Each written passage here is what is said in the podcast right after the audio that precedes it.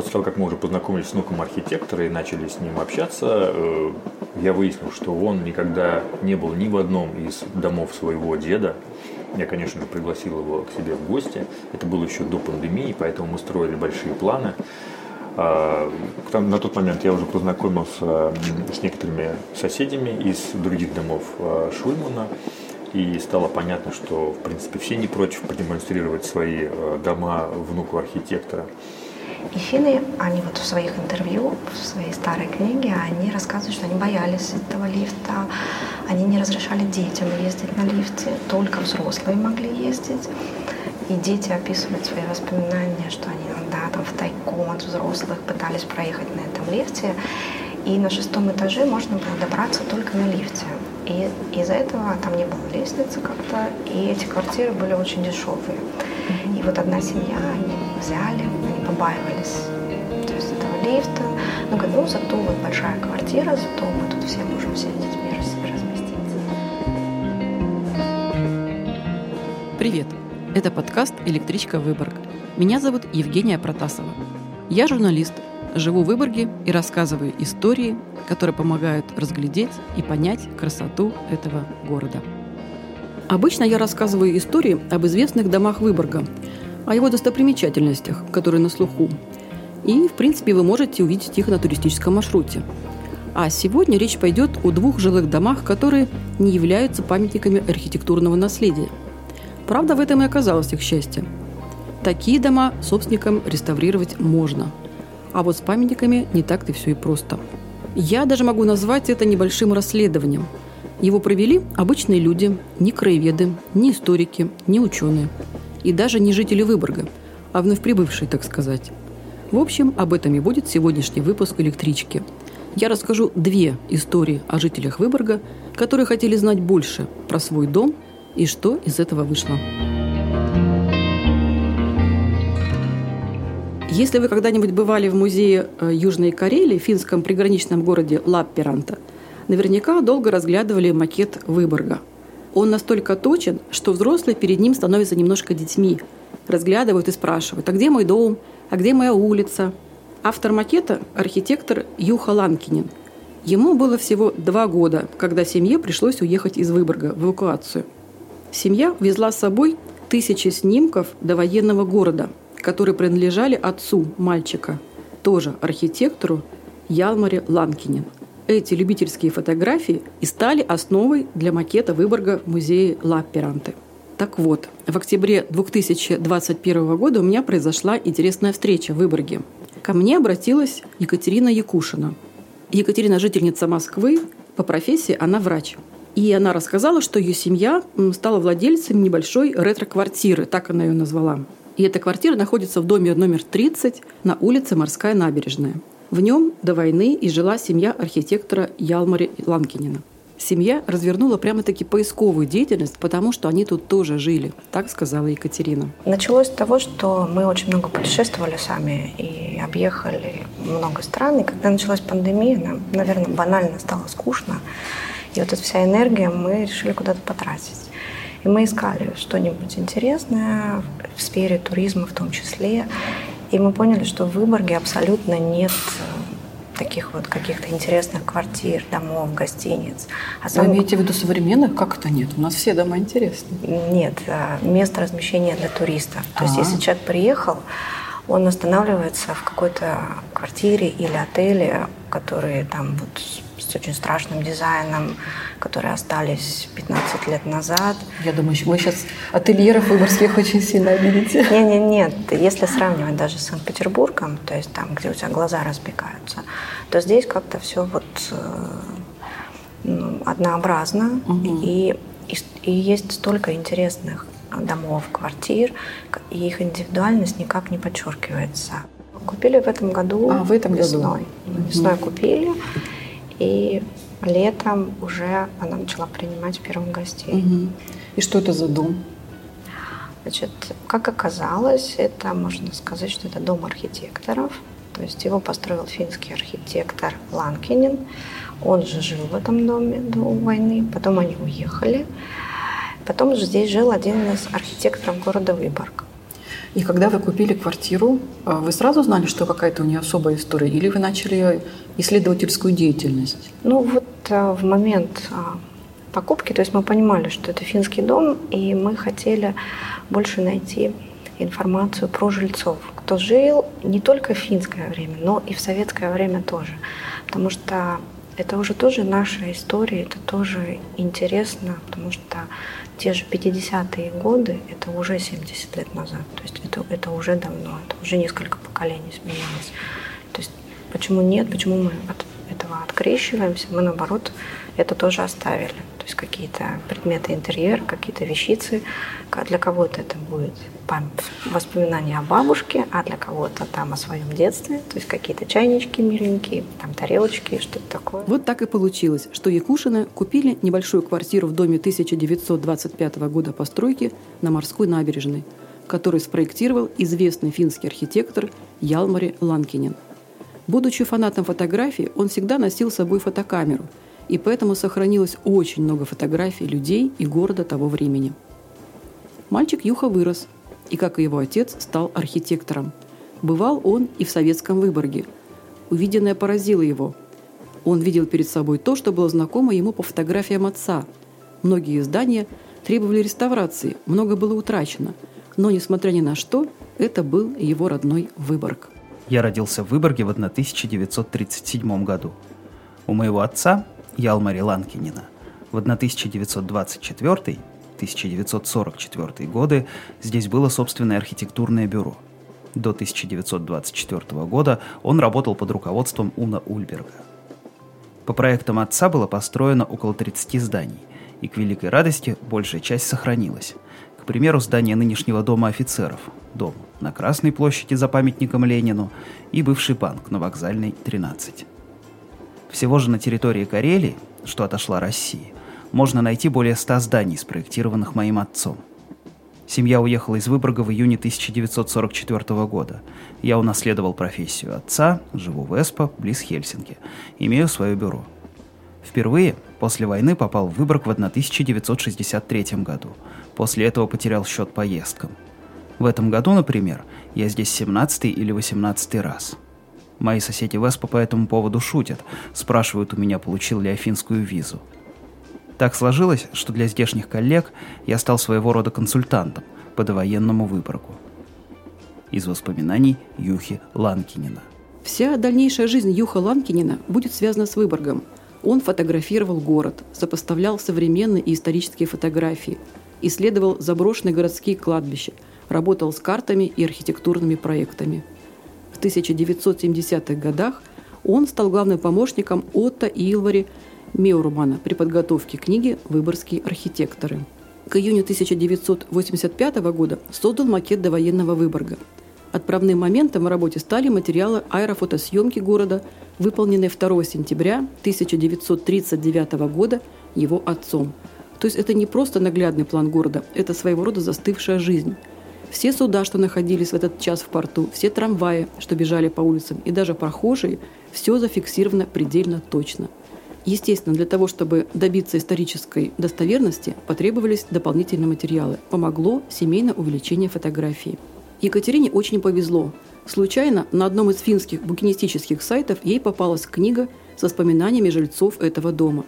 Екатерина говорит, что книгу она прочитала за одну ночь при помощи Google переводчика повезло, что сейчас много всего оцифровано. Угу. И я вот буквально уже договорилась о встрече с вами, и вот в это время я нашла, что есть вот эта книга. Угу. Ее написали бывшие жители, те, кто были детьми. И на момент выхода книги в 2004 году им средний их возраст был 82 года. То есть это такие бабушки и дедушки, которые написали свои детские воспоминания, все, что у них было, они сюда вложили. И я случайно нашла в интернете, что есть а, вроде бы такая книга.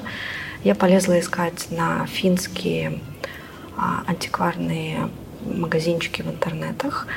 И я нашла, что ее можно купить, кто-то ее продавал, я заказала, ее доставили Москву, она приехала. Вот в общей сложности ушло на это 20 дней. Обалдеть. То есть вот эта книга, которую Вот перед нами лежит. Да. Это антикварная. Ну, она не очень антикварная, но Ну, да, да. да. то есть это очень... И, кстати, а, есть дом Эдем, Э- Э- э, правильно говорю? Да. Эдем вот здесь. Мгм. И, в общем, жильцы дома Эдем тоже написали книгу про свой дом. Эдем. И они консультировали авторов книги Мгм. про наш дом, как правильно написать эту книгу. Они им помогали, в общем, все это собирать, собирать факты. То есть они помогали моим финнам, мои финны помогли мне, чтобы написать дальше книгу. Есть письма, когда финны писали своим знакомым, родственникам сюда где-то в Выборг или куда-то на фронт, рисовали схемы, там подписано прям цифра 1, там лежит вот это, цифра 2, лежит вот это. И что вы думаете, они хотели в первую очередь забрать? Это- Фотографии? да, они хотели забрать фотографии, родословные, старинные книги. И это все сгорело. Финская часть книги, она очень печальная. Для них это как бы вот такой большой шрам на сердце, что их детство, часть их истории, все погибло. Погибло. Да, и первая глава книги, там написано, что мы смогли увести только наши воспоминания. Эта часть рассказа действительно очень печальная. Детские воспоминания о городе, которого больше нет. Воспоминания об эпохе, которой больше нет. И я держала в руках книгу, и фотографии, воспоминания действительно очень трогательные. А есть еще в книге не только фотографии, но и схемы квартир. Уже эвакуированные в Финляндию жильцы рисовали схемы своих покинутых э, квартир и просили тех, кто приехал в Выборг в этот момент, привезти им альбомы с фотографиями, документы и рисовали схеме. Вот это лежало вот в этом шкафчике, подойди к этому шкафчику, посмотри на такой-то полке и, пожалуйста, возьми вот этот э, альбом с этими фотографиями, этими документами. Но ничего не было. Во время войны дом горел. Ничего не уцелело. После нашей беседы Екатерина прислала перевод некоторых частей этой книги. Самой большой комнатой в нашей квартире был зал. Там посередине стоял большой стол. Каждый день после пяти вечера семья собиралась в полном составе на ужин. К этому времени дети должны были привести себя в порядок, опрятно одеться и расчесаться. Когда все были в сборе, мама звонила в колокольчик, и служанка приносила еду. Домашние работники были во всех семьях, где родители были госслужащими. Присмотр за детьми тогда не был организован, как и школьное питание. Поэтому помогали бабушки и дедушки, если жили рядом. За столом нельзя было разговаривать и уйти, пока все не закончат. Детям было в тягость так долго сидеть. Еда была самая обычная, домашняя. Я даже не помню, чтобы видел помидоры перед войнами. Однако всегда были закуски и десерты. Мама закончила курсы и хорошо готовила сама. Некоторые продукты можно было купить прямо в нашем доме. Внизу был магазин колониальных продуктов и фруктов, а также магазин «Валио». Там мы покупали молоко, его наливали в наш же кувшин. Однако масла там не было, его надо было покупать у деревенских фермеров на рынке. Или вот еще отрывок про тот самый лифт. Про него говорили «странная тесная будка, которой нельзя доверять». Через год проживания стало понятно, что волнения относительно лифта были необоснованными. Ну, почти. Детям все же не разрешалось ездить одним в лифте. Лифт был самым красивым объектом на лестничной клетке. Он был из полированного дерева, внутри по бокам были два зеркала и деревянная скамья. Дверь была решетчатой, лифтовая шахта также, сеткой. Поэтому всегда было видно, кто едет в лифте, что жутко не нравилось детям. Нам хотелось приключений. Лифт был яркий, светящийся и манящий. На первом этаже была красивая табличка с надписью «Лифт». Однако у жителей дома он не пользовался популярностью. Они относились к нему с недоверием. Конечно, интересно было бы знать не только о жизни дома в финский период, но и в советский, говорит Екатерина. После пожаров во время войны дом был практически уничтожен внутри, но ему повезло, и он обрел вторую жизнь в советский период. Вместо больших просторных квартир в нем разместились так называемые функциональные крошечные квартирки для советских граждан. Большинство жильцов были работниками двух детских садов. Эти сады сейчас располагаются поблизости. В квартире печь располагалась в коридоре, и это никого не волновало. Кухни как таковой не было, рассказывает хозяйка. А сидячая ванна пряталась во встроенном шкафу. Новые хозяева даже хотели оставить эту экзотическую по нашим временам деталь, но передумали. Поиски интересных фактов о доме на улице Морская набережная еще продолжаются. Но семья Якушиных уже издала небольшую книгу об истории дома, и с ней могут ознакомиться посетители ретро-квартиры. Евгения, сейчас вы находитесь в комнате прислуги, а здесь была огромная голландская печь, она есть на всех чертежах. Что в окне продуктовый магазин? Нет-нет, это бывшая финская шляпная фабрика. Это я смотрю из окна дома бывшего акционерного общества «Арина» на Красной площади, Северная, 12. Ее владелец Алексей Храмов из Петербурга мечтал о квартире именно в историческом доме Выборга. Мечта исполнилась несколько лет назад. Повезло, что квартира нашлась в доме, спроектированном одним из самых известных архитекторов Выборга – Аланом Шульманом. Почему Выборг? Э, ну да, Выборг, э, во-первых, уникален своей архитектурой. Здесь чувствуется, несмотря на то, что прошло уже много лет, но чувствуется вот этот вот э, дух Западной Европы, средневековой дух – том числе. И, в общем, тут много над чем можно поработать.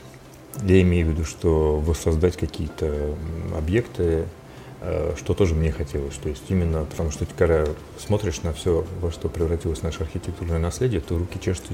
А вы историк? Нет, я инженер-механик. Скажем, далеко от всего этого, но я с детства интересуюсь э, своей родословной, и, в общем-то, наверное, все вот эта вот тяга к истории, она берет корни оттуда, скорее всего. Дом на Красной площади Алана Шульмана был выбран, в общем-то, случайно. Понравилось то, что дом, э, наверное, еще не был на тот момент э, отремонтирован капитально. В общем, я увидел, что есть какие-то возможности что-то воссоздать, именно воссоздать, а не ну и в каком состоянии была вот ваша квартира, подъезд, например? Вы там не, ужаснулись, ничего? А, ну, возможно, ужаснулся, но сильно это не отличалось от, скажем, состояния там, парадных а, в Петербурге, в центре, в центре города. А, квартира, в общем-то, с обыкновенным советским ремонтом, тоже довольно-таки стандартное такое состояние. Наоборот, для тех, мне кажется, кто хочет что-то воссоздать им важно приобретение объектов вот, э, не отремонтированных, как сказать, без евроремонта, да, то есть чтобы было видно а, какой-то какой-то вот э, такой исторический след еще можно было бы проследить. Да? То есть, например, ну, скажу к примеру, что я имею в виду. У меня э, да, какой след у вас был в квартире исторический? Ну вот для примера, да, чтобы понять, Э, в углу комнаты у меня из потолка э, торчит непонятного вида штырь. Значит, э, как выяснилось, что это остатки крючка от большой люстры, потому что когда-то эта комната была в два раза больше, и там, где сейчас угол, это был не угол, а центр этой комнаты. И это крючок от большой люстры. А вы чертежи смотрели, да, как вы поняли, что это разделенная квартира? Да, дальше после, после приобретения э, там началась как бы, вся эта большая история, связанная с тем, что воодушевившись э, той информацией, которую дает блогер Илья Варламов и вообще его э, трудами и работами, скажем так, э, я э, пришел к тому, что мне очень хочется воссоздать парадную историческую дверь нашего дома, так как сейчас это обыкновенная стальная э, конструкция – Вход, вот. Входная дверь на подъезде вы имеете в виду? Да, да, да, да. Угу. Дверь, совершенно верно. Ну, в Выборге вот э, отличительная черта домов а, это такие интересные очень входные порталы, парадные группы, э, которые выглядят очень нарядно, но при этом металлические двери их э, катастрофически портят. Вот. И у блогера Варламова был создан свой архитектурный фонд «Внимание», в который я и поспешил обратиться – на что мне ответили, что для того, чтобы мой проект был рассмотрен, необходимы какие-то исходные данные, хотя бы представление о том, как выглядела историческая дверь, и, в общем, понимание того, что все жильцы согласны на воссоздание. И я начал искать какие-то исходники по тому, как же выглядела дверь. Фотографии я не нашел, в архиве Выборгском тоже данных никаких не нашел. И начал думать, э, откуда же можно эту информацию взять. А, по социальным сетям я связался с потомками Алана Шульмана, архитектора. К тому моменту я уже изучил, кто такой Алан Шульман. А сначала это был некий э, внучатый племянник, он, э, между прочим, ведущий радиостанции канадской. Mm. Вот, он тоже из Шульманов, и он уже ответил мне в Фейсбуке, и он непосредственно дал контакты внука Алана. После чего мы списались с внуком Алана Шульмана, его зовут Тауна, он живет в Финляндии. И... Он был рад, что вы его нашли? Он был рад, да, мы с ним познакомились, мы нашли много общего, потому что он тоже инженер-механик по mm. образованию. Ну, ему на сегодняшний день уже, я думаю, что за 70 лет. он на пенсии. Вот. И он сказал, что в его семье никаких документов по моему дому, тем более двери, нет. Но при этом он дал наводку, где они могут быть, и э, связал меня с архивом финским, где нашлись чертежи не только моего дома, но и всех выборгских домов. Они выложены в открытом ресурсе, и, в общем, совершенно никакой проблемы достать их, как выяснилось, не представляет. А, и, в общем, найдя вот эти чертежи, эскизы непосредственно руки Алма Шульмана, стало понятно, как дверь по его задумке приблизительно выглядела. Вы знаете, что вы стали причиной того, что в Выборге появились шульмановцы? Их так называют. А, э, да, а, я знаю. А, в общем, эта идея, ну, идея создавать шульмановцев, конечно, ее не было. Значит, э, была такая идея, это после того, как мы уже познакомились с внуком архитектора и начали с ним общаться, э, я выяснил, что он никогда не был ни в одном из домов своего деда. Я, конечно же, пригласил его к себе в гости. Это было еще до пандемии, поэтому мы строили большие планы. А, на тот момент я уже познакомился с некоторыми соседями из других домов а, Шульмана, и стало понятно, что, в принципе, все не против продемонстрировать свои а, дома внуку архитектора. И уже образовалась некая комьюнити. И появилась идея создать некую группу, которая бы объединяла этих людей и внука архитектора. Собственно, по этой причине был и выбран Facebook, потому что в Западной Европе социальные сети это довольно-таки популярно, особенно среди более возрастного населения. Но мы с вами отвлеклись от ручки. Что случилось с ручкой дальше? На парадной двери. И э, которую, э, который заинтересовался Варламов, известный блогер. А, в смысле, да. не с ручкой, а с самой дверью. С самой дверью, да. А, ну, в общем, вся информация, необходимая для э, фонда, была э, собрана. Было проведено общее собрание собственников дома тоже, где стало понятно, что все за то, чтобы воссоздать эту дверь. Э, было понимание того, как дверь выглядит, и мы обратились в этот фонд, который принял нашу заявку, зарегистрировал ее и начал, запустил проект по сбору средств на эту дверь. Так как фонд к тому моменту был уже довольно-таки популярен, раскручен, Последователей у Ильи Варламова довольно-таки много со всей России. Мы за полгода смогли собрать те, сколько там, по-моему, 400 тысяч рублей, если я не ошибаюсь, э, для того, чтобы реализовать этот проект. Э, на сегодняшний день сам проект уже сделан, то есть я имею в виду проект двери. Э, был нанят архитектор, который проект разработал. Из Выборга? Из Петербурга uh-huh. и архитектор специфический, который именно на исторических дверях специализируется. Вопрос этот не такой простой. И сконструировать на сегодняшний день э, дверь там, дореволюционную, историческую, это непростая задача. И насколько я помню, э, вы даже готовили доклад, выступали перед нашим правительством, рассказывали да, о своем проекте. Да, выступал с докладом в одном из э, комитетов. Скажите честно, вам это как-то помогло, вот что касается реставрации вашего дома? Эм, по реставрации никак не помогло. Это помогло, наверное, моим пониманием, что это действительно нужно, это интересно. И есть люди, которые, наверное, готовы помочь. В том числе это интересно правительству Ленинградской области. Но какие-то дальнейшие шаги, что надо делать, чтобы как-то двигалось дело? Ну, э, наверное, надо больше единомышленников, я так думаю. Удивительно, что поистине исследовательская деятельность одного упорного человека может принести столько интересных результатов. Вот такие две истории. Они о том, что ниточки памяти можно протянуть в день сегодняшний, и тогда будет легче жить тем, кто живет сейчас. И у некоторых получается находить эти ниточки и завязывать узелки. У Екатерины и Алексея получилось. Спасибо, что вы были с подкастом «Электричка Выборг». До новых выпусков. До свидания.